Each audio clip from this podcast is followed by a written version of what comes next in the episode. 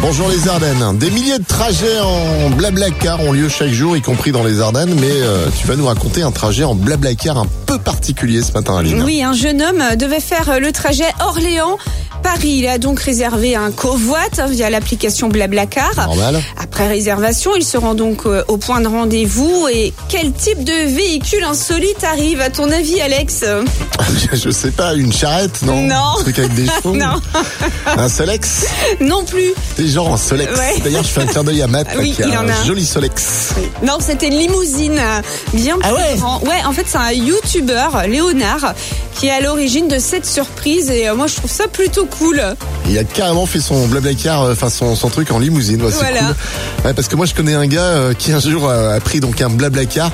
La voiture était toute pourrie, le conducteur puait de la tronche et en plus ils étaient cinq dans la caisse avec les valises sur les genoux. Ouais, ça arrive. Ouais, Il y a des, des mauvais Ah souvenirs bah comme oui. ça. Mais là la limousine c'est plutôt Ah, cool. hein. c'est cool, hein. Ah tu m'étonnes.